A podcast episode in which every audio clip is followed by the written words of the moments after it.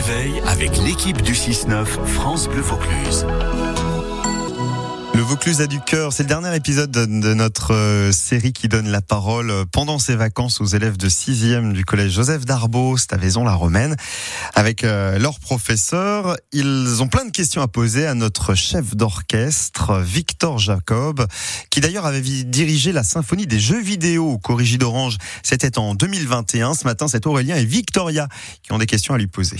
Bonjour, je m'appelle Aurélien. Bonjour, je m'appelle Victoria, je suis élève au collège Joseph Darbeau en 6e. Maestro, est-ce qu'un opéra se joue toujours à l'opéra? Le lieu de l'opéra est en effet un endroit magique avec toutes les possibilités nécessaires pour faire la plus belle œuvre possible. Il y a d'abord cette fosse d'orchestre qui permet de mettre l'orchestre sous la scène, donc qu'on ne le voit pas et qu'on puisse profiter à 100% de la mise en scène et du jeu des chanteurs.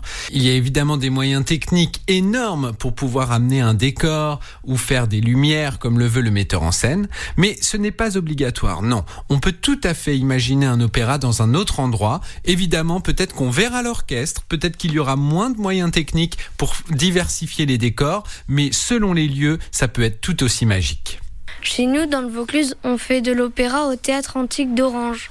Et oui, je sais bien, et c'est d'ailleurs un de mes endroits préférés pour faire de la musique. Cet endroit a une atmosphère absolument unique. Vous savez que c'est le plus ancien festival d'Europe. Il a été créé en 1869. Et pour que ceux qui ont construit le lieu avaient déjà pensé il y a des siècles à l'acoustique, puisqu'en effet, il y a déjà des spectacles qui se donnaient dans ce théâtre antique, d'où son nom, le théâtre. L'acoustique pour un aussi grand lieu en plein air est absolument magique une fois de plus, et ce mur de spectateurs que vous avez devant vous lorsque vous leur faites face est très impressionnant, mais aussi galvanisant pour tous les artistes qui sont sur scène. Toi qui as dirigé au Corrégie d'Orange, ça change quelque chose d'être en plein air? Oui, en effet, et c'était une expérience absolument inoubliable de diriger au Corrigi d'Orange. Les choses qui ont changé pour moi en tant que chef, ce sont principalement la météo qu'on ne peut pas contrôler. Alors, il y a le froid, il y a la chaleur éventuellement, mais il y a aussi le vent. Et le vent, pour l'acoustique, ce n'est pas son meilleur ami puisqu'il fait partir le son un petit peu dans tous les sens et surtout pour nos partitions parce que lorsqu'il y a beaucoup de vent, les pages se tournent toutes seules mais pas forcément au rythme de la musique. La dernière chose qu'il fallait prendre en compte, c'était bien sûr la distance avec les différents musiciens et les différents chanteurs parce que selon les spectacles, on peut être espacé de plusieurs dizaines de mètres.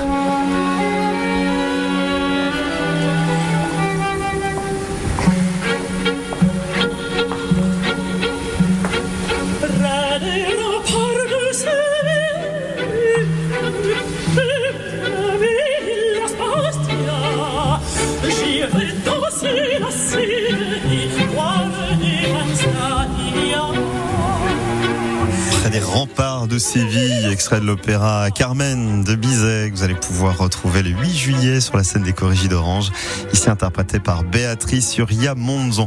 Un grand merci vraiment aux élèves euh, de la classe de 6e du collège d'Arbeau, c'est à leurs professeurs aussi, euh, Thibaut Plantevin, qui ont participé à ce rendez-vous, le Vaucluse à du cœur, et puis un grand merci aussi à notre chef, euh, le maestro Victor Jacob, couronné d'une victoire de la musique classique en mars dernier, que vous retrouverez le 22 juin sur la scène des Corrigies d'Orange. Orange.